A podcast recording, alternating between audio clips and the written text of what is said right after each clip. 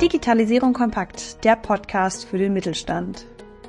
Von und mit dem vom Bundesministerium für Wirtschaft und Klimaschutz geförderten Mittelstand Digitalzentrum Rheinland. Hallo, herzlich willkommen zur heutigen Folge. Bei mir sitzt Dario Leupfers, Geschäftsführer des Mittelstand Digitalzentrums Rheinland. Dario, wir haben uns heute vorgenommen, über virtuelle und teilvirtuelle Welten zu sprechen.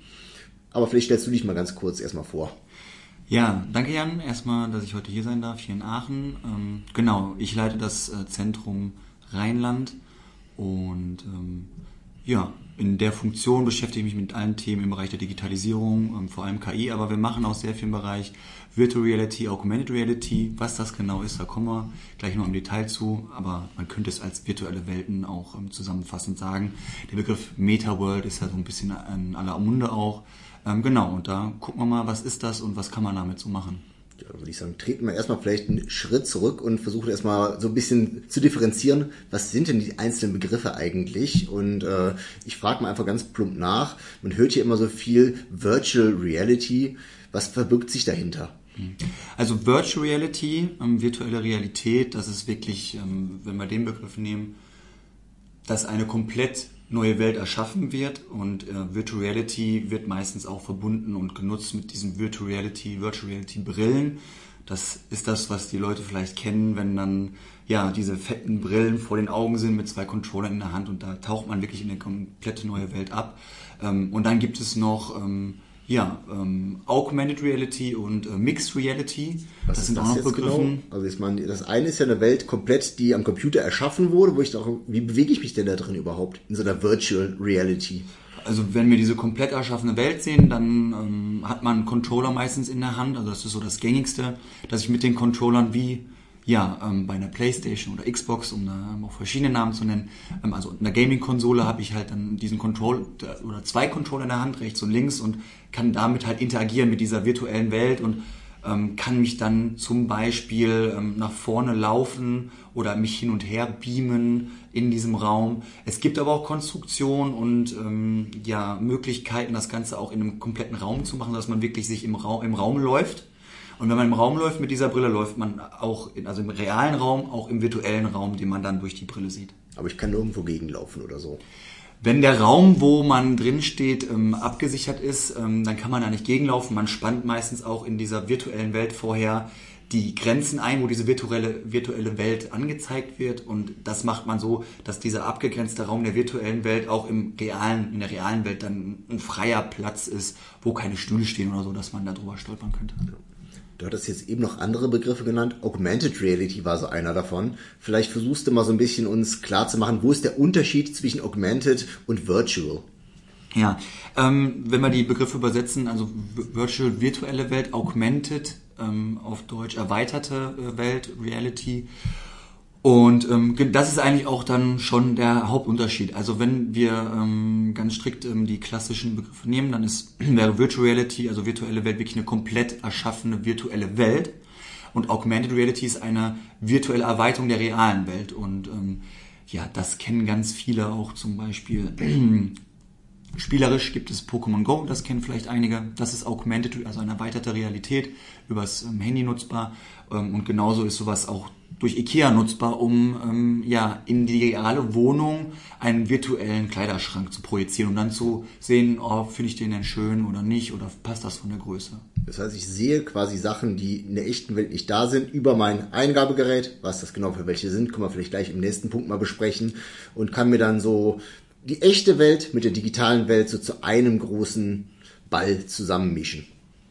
Genau, ja, genau. Und ähm, da ist man kommt also das dieser Übergang von ich habe eine reale Welt und ich lasse mir in dieser realen Welt vielleicht einfach nur einen Pfeil anzeigen, ja, bis hin zu ich lasse mir in der realen Welt eine komplette ähm, virtuelle ähm, ja, Konstruktion oder das, das eigentliche Objekt komplett anzeigen. Es wird nur im Raum platziert, bis hin zu die ganze Welt ist ähm, ähm virtuell in diesen in diesen ähm, Schritten ähm, zwischen echter Welt und virtueller Welt, da bewegt man sich und das ist quasi ein, ja, auch ein fließender Übergang irgendwo, was ganz spannend ist.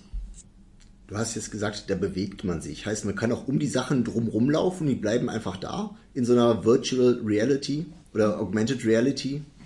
Ja, also die Sachen, die dann in dieser Welt ähm, virtuell erzeugt werden, die bleiben per se erstmal dann da, wo die sind und man bewegt sich und die bleiben dann auch in diesem virtuellen Raum, da wo sie platziert wurden. Kann man auch mit interagieren. Also ich kann dann auch zum Beispiel einen Knopf bei einer Maschine drücken und dann passiert was mit der Maschine oder ich kann einen Hammer nehmen und den woanders hinlegen. Ähm, das ist dann, das ist dann abhängig davon, was das Ziel ist und wie man es programmiert. Die sind also richtig 3D. Ich kann rundherum gehen und sehe dann auch die Vorder- und die Rückseite vom Hammer. Jetzt mal, um bei deinem Beispiel mhm. zu bleiben, ist also bestimmt sehr immersiv, oder? Genau, das ist ein, das ist ein Riesenpunkt, warum man das auch über, überhaupt macht, weil ähm, ich kann natürlich auch das alles, also eine virtuelle Welt kann ich auch auf dem PC erschaffen. Die ist dann halt einfach weniger immersiv, weniger erlebbar und dadurch, dass es weniger erlebbar ist, ähm, vor allem im, im, Kontext des Lernens, ist, ist das ein Riesenvorteil, wenn es erlebbarer, immersiver ist, weil einfach dann mehr hängen bleibt vom, vom Gesehenen und Erlernten und Gemachten. Ja, gut, das klingt jetzt so immersiv erstmal ganz schön, aber wird einem da nicht furchtbar schlecht?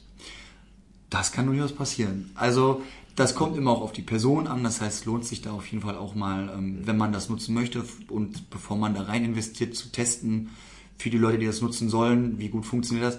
Ähm, diese Simulation und diese, dieses, ähm, dass einem da schlecht wird, so wie, wie, wie eine Sehkrankheit oder so, das wird auch immer Stück weit jetzt ein bisschen abgebaut, zum Beispiel, indem man nicht mit dem Joystick halt sich in der Welt nach vorne bewegt und so über den Boden schwebt, ähm, sondern halt eher springt. Das ist dann ähm, weitaus angenehmer für, für eine Person. Ja, heißt, das Schlimme ist dann die Bewegung, die man im Innenohr nicht fühlt. Und das wird so ein bisschen dann auch rausgenommen. Genau. Genau, das wird damit ein bisschen rausgenommen. Am besten ist eigentlich, wenn man jetzt wirklich eine große freie Fläche hat, wo man sich frei bewegen kann, dann läuft man einfach in dem Spiel, weil dieser ähm, Raum das hergibt, ähm, also der reale Raum dass man einen großen virtuellen Raum auch in diesem realen Raum aufspannen kann. Das ist eigentlich das Optimum. Und wenn man den nicht hat, dann macht man das halt meist mit diesem Springen und es funktioniert sehr gut. Und bei Augmented ist das Problem ja nicht da. Man ist ja immer noch in der realen Welt wirklich auch verankert und sieht da nur was drüber. Jetzt haben wir schon ganz viel darüber gesprochen, dass man da irgendwas sieht. Aber wie sieht man das denn überhaupt? Also mit was für Endgeräten äh, bedient man denn so eine äh, Augmented Reality zum Beispiel? Das ist auch ganz verschieden. Also du hast gesagt, genau, also in der Virtuality, da nehmen wir hauptsächlich diese Brillen und Augmented, da ist man ein bisschen flexibler. Ähm, was jeder kennt, ich habe es gerade schon erwähnt, ein Handy, also ein Smartphone reicht da vollkommen aus. Da gibt es die ersten Augmented Reality, also AR-Anwendungen zum Runterladen und zum Ausprobieren. Ähm, wenn man das Ganze ein bisschen größer haben möchte, weil man mehr anzeigen möchte oder auch einfach ja, kleinere Dinge größer ziehen, ziehen können möchte, ähm, da bietet sich ein Tablet sehr gut an das kennen eigentlich auch alle. Und ja, die, die erweiterste und auch teuerste Form sind diese sogenannte AR-Brillen, also dass man wirklich eine Brille aufsetzt, die, wo quasi dann vors Auge etwas gelegt wird, wo man aber die Hände frei hat, was ein Vorteil ist dabei. Wollte ich gerade sagen. Also so, äh, mir vorzustellen, ich äh, laufe durch meinen Betrieb und habe dann immer das Handy in der Hand, dann habe ich natürlich logisch nur noch eine Hand frei, um wirklich was dann damit zu tun. Jetzt äh, haben wir das Ganze jetzt mal irgendwie so wahrgenommen, das gibt's jetzt irgendwie wer macht das denn für mich? Also ist das irgendwie, kann ich das als Baukasten fertig kaufen oder muss das noch programmiert werden für mich, wenn ich so eine Augmented Reality bei mir haben möchte? Fangen wir mal beim Privaten an. Wenn man ähm, die IKEA-Möbel vorher mal bei sich im äh, Wohnzimmer platzieren möchte ähm, oder auch von ähm, anderen Anwendern, die Möbel ähm, herstellen, ähm, also das heißt, wenn ich einfach mal ähm, ja im privaten Umfeld eine Standardanwendung haben möchte, um etwas zu projizieren im Raum, dann ähm, ja, das gibt's, das kann man sich runter, ähm, runterziehen aus ähm, ja, den diversen, äh, von den diversen Anbietern. Dann kann man es einfach testen, das ist, das ist quasi ready to use mit dem Handy. Ähm, wenn ich das jetzt im industriellen Umfeld betrachte, sind Standardanwendungen noch relativ gering ähm, und man müsste da ähm, sich an jemanden wenden, der einem zeigt, was gibt es für Möglichkeiten und das vielleicht spezifisch, wenn man da was machen möchte, sich auch anfertigen lassen von jemandem. Ist aber wunderbar, wenn man da erstmal Hilfe braucht und Unterstützung braucht, gerne bei uns halt anfragen im Zentrum. Äh, bei dir, Jan, in Aachen, bei mir in Köln. Ähm, und wir unterstützen da und geben so erstmal einen leichten Einstieg und sagen auch, hey, macht das überhaupt Sinn für das, was du dir vorstellst? Oder ähm, du kannst ja noch nichts vorstellen ähm, und möchtest erstmal wissen, sind überhaupt Use Cases, also Anwendungsmöglichkeiten, da können wir auch zusammen überlegen.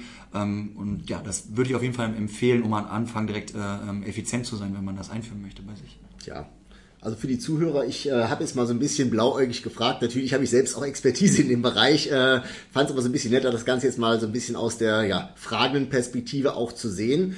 Eine Frage habe ich aber tatsächlich, Dario. Jetzt haben wir gesagt, man kann es mit einem Handy machen. Klar, das habe ich ja jetzt schon da.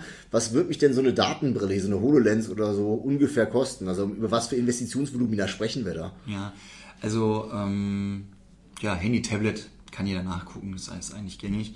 Ähm, und diese Brillen, die ähm, fangen um so um die, also auch da ähm, Inflation mit einberechnet, da wechseln die Preise auch schnell, es gibt immer wieder neue Modelle, aber ähm, ähm, da kann man schon eine sehr brauchbare, so um die 2000 Euro kann man da einsteigen. Und diese gängigen Modelle, was viel verwendet wird tatsächlich, ist die HoloLens äh, 2 und ähm, die, müsst, die liegt im Moment so ähm, um die 3.000, 4.000 Euro, je nachdem, ob da gerade Lieferengpässe sind oder nicht und woher ich die beziehen kann, ob ich direkt von Microsoft die beziehen kann oder vom Drittanbieter ja, für alle, die sie nicht kennen jetzt, äh, um, ohne jetzt Werbung für Microsoft machen zu wollen, aber so eine HoloLens stellt man sich so ein bisschen so vor, wie so eine Art, äh, ja, Melone, die man sich auf den Kopf setzt. Man hat vorne ein kleines Visier mit einer Brille, das kann man runterklappen und kann dann durch dieses Brillenvisier die erweiterte Realität auch erleben. Wer sowas mal ausprobieren möchte, das haben wir auch hier in Aachen beispielsweise, um es mal wirklich einfach anzufassen, um mal zu sehen, ist das was für mich? Hast du da eine Beispielanwendung, die ihr hier in Aachen vorzeigen könnt, ähm, Jan? Tatsächlich haben wir was ganz Spannendes gemacht hier in Aachen. Wir haben so einen Verschraubprozess. Äh, wenn man sich mal vorstellt, man hat einen Schaltschrank, den man bauen möchte. Das macht man klassischerweise einfach mit Papier und guckt dann, was irgendwie wohin gehört. Und wir haben eine Anwendung programmiert, mit deren Hilfe man in der Lage ist zu sehen, was ist der nächste Schritt, den ich machen muss. Dann sieht man dann, die, die Komponente blinkt ich kann das Ganze verschrauben, bekomme dann auch eine Rückmeldung. Heißt, ich werde durch diese erweiterte Realität eigentlich Schritt für Schritt durch so einen äh, Montageprozess auch geführt. Ist ganz schön eigentlich. Andererseits, ich selbst habe es auch ein paar Mal gemacht und muss sagen, die HoloLens ist nichts, was ich selbst gerne mehrere Stunden tragen wollen würde. Hm. Interessant, dass du das sagst. Das, das beobachten wir auch viel äh, in der Industrie. Ähm, und der Trend, also da gibt um jetzt vielleicht auch nochmal ein anderes ähm, Produkt auch zu nennen, damit wir da ähm, eine Vielfalt haben. Ähm, es gibt jetzt die Magic Leap Brille, das ist auch eine AR-Brille und die ist weitaus schlanker gebaut. Ähm, wir haben jetzt ähm, noch nicht so viel Felderfahrung damit, das wird aber kommen. Ähm, und da kann man gerne auch mal nachfragen und in Zukunft auch testen, bei uns in Köln auf jeden Fall. die ist schlanker gebaut und ja, ähm, angenehmer zu tragen und ich gehe jetzt mal davon aus, dass die kann man dann ein paar Stunden länger tragen, ohne Kopfschmerzen zu kriegen, als so eine HoloLens. Ja, bei mir waren es tatsächlich eher Nackenschmerzen, weil die wiegt schon mehr als ein Pfund Butter. Jetzt haben wir ja relativ viel über Augmented Reality gesprochen, Dario. Angefangen hatten wir eigentlich mit Virtual Reality. Gibt es da in Köln vielleicht irgendwas, wo man sich sowas auch mal in echt angucken kann, mit einem richtigen, realen Anwendungsbeispiel?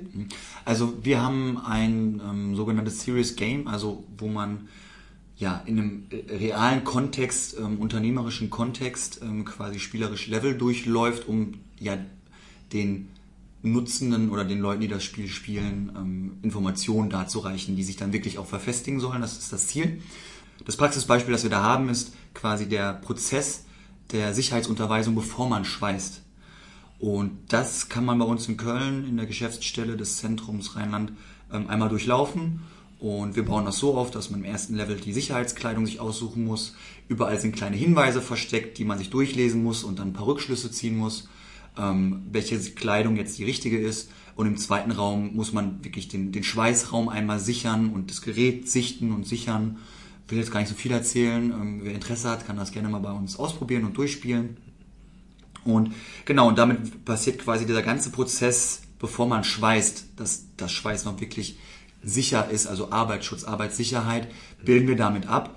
Und ähm, die Idee dahinter ist, ja, so eine Sicherheitsunterweisung ist vielleicht ein bisschen dröge und langweilig und da kann man das Ganze ein bisschen aufpeppen und ähm, nutzen. Ja. Finde ich ziemlich cool. Heißt das auch, das ersetzt dann die alte Sicherheitseinweisung oder ist das einfach nur noch zusätzlich? Hm. Also, das hat das Potenzial, die alte Sicherheitsunterweisung zu ersetzen. Da muss man im Unternehmen ganz genau gucken, auch welche ähm, ja, Kriterien erfüllt sein müssen. Also dass wirklich auch alle Punkte da abgedeckt sind. Ähm, das können wir aber gerne mit Unternehmen zusammen besprechen und ähm, durchexerzieren und gucken und dann kann es das durchaus ersetzen.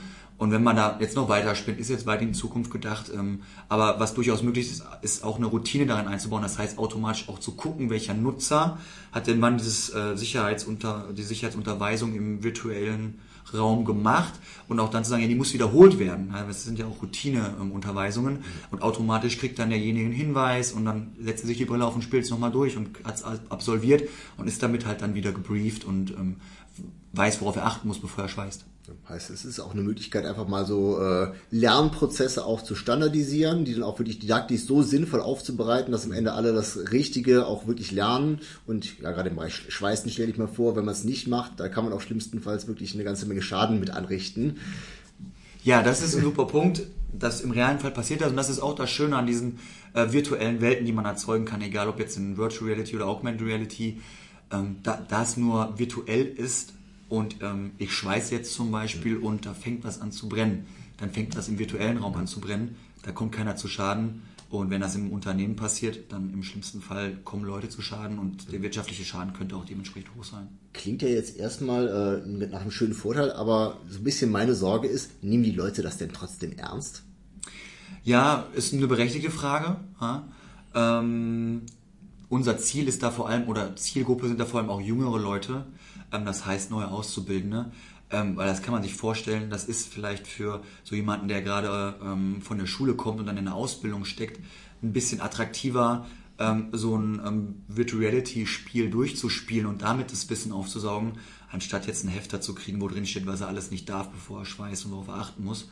Ähm, und da wird das sehr gut angenommen und ältere Belegschaft muss man da vielleicht ein bisschen mitnehmen, aber das Wissen ist in dem Spiel und wenn man sich darauf einlässt, dann durch diese, wir haben über die Immersion gesprochen, ähm, über das Erleben des Ganzen, dann ähm, bleibt das Wissen auch ähm, schneller und länger hängen, was ein Riesenvorteil ist. Heißt die Informationsverfügbarkeit, dadurch, dass es ein sehr visuelles Medium ist, ist auch deutlich höher, als wenn ich einfach nur auf dem Blatt Papier gelesen habe, ich brauche Sicherheitsschuhe der Klasse XY. Genau so ist es, weil ähm, wenn man das jetzt liest, dann liest man das nur. Ja, ähm, und wenn ich was ähm, bei, bei, dem Spiel bei uns, ähm, was ich, ähm, was ich ähm, hier gerade vorstelle, ist es ja auch so, da liest man Sachen, Informationen im Raum. Das heißt, ich lese, ja, ich mache aber auch was, ich bewege mich, ich sehe, ich handle und ich sehe den Effekt meiner Handlung und dadurch werden einfach viel mehr Sinne ähm, beansprucht und mit eingebunden, als wenn man nur was liest.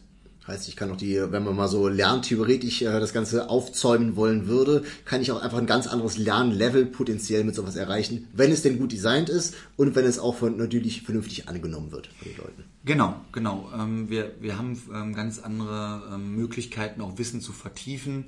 Und bei den Lernleveln, ich will ja jetzt nicht so viel in die Theorie gehen, aber zwischen ich habe etwas verstanden und ich kann wirklich etwas auch abstrahieren und äh, anwenden für meine Tätigkeit, ähm, kann man da verschiedene Sachen sehr gut bedienen.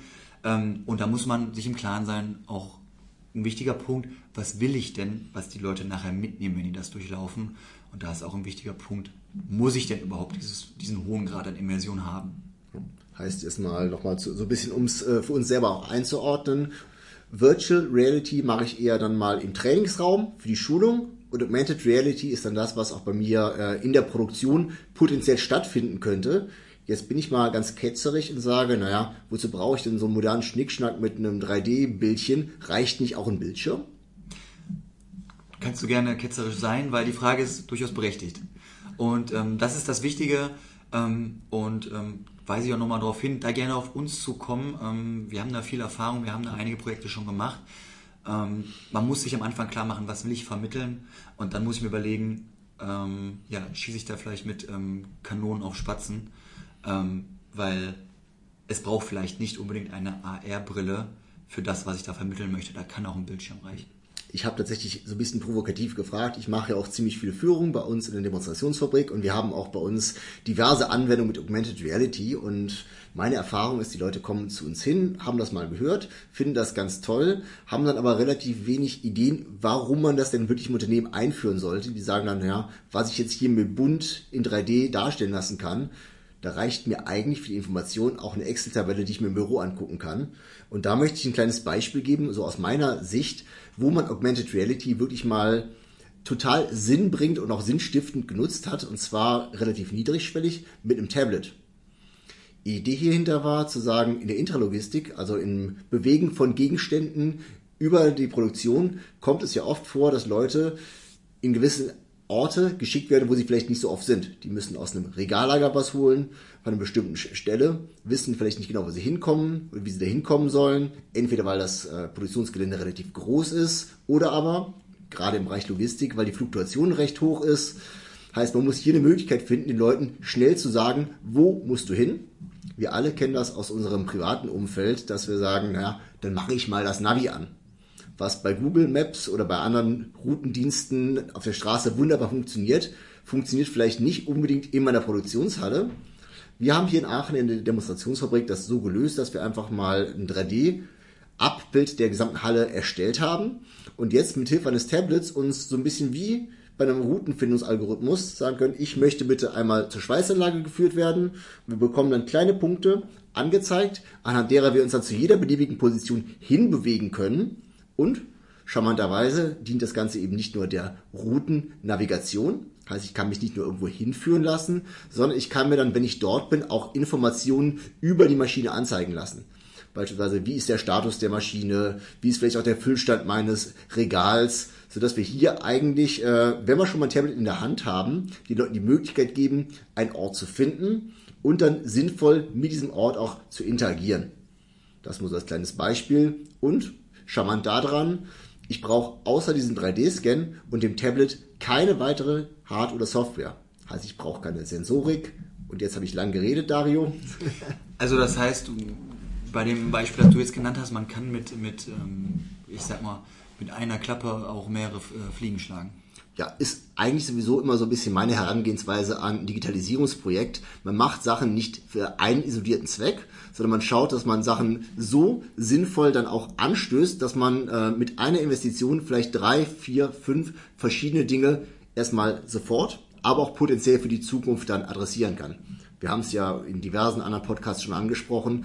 Digitalisierung ist immer strategische Herangehensweise, ein strategisches Projekt. Heißt, wenn ich jetzt anfange zu sagen, ich möchte mal Augmented Reality einführen, dann frage ich mich natürlich einerseits, wie passt das denn in meine gesamte Digitalisierungsstrategie rein? Und andererseits, auch vielleicht ganz interessant, wo kommen denn die Daten her, die ich dann da anzeigen möchte?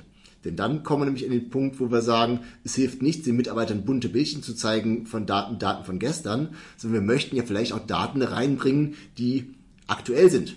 Was macht meine Maschine gerade? Läuft die? Läuft die nicht? vielleicht auch, was ist das Problem, warum läuft sie nicht. Und dann kommen wir schnell an den Punkt, wo wir sagen, mal schnell die Maschine anschauen, Tablet drüber halten und sehen, was da schief läuft. Das ist dann sicherlich so der Königsweg. Aber hier ist Augmented Reality natürlich nur noch das Frontend. Dahinter sind andere Technologien, die wir in anderen Podcasts besprochen haben, beispielsweise eine künstliche Intelligenz. Da hatten wir auch einen ganz tollen Podcast zu.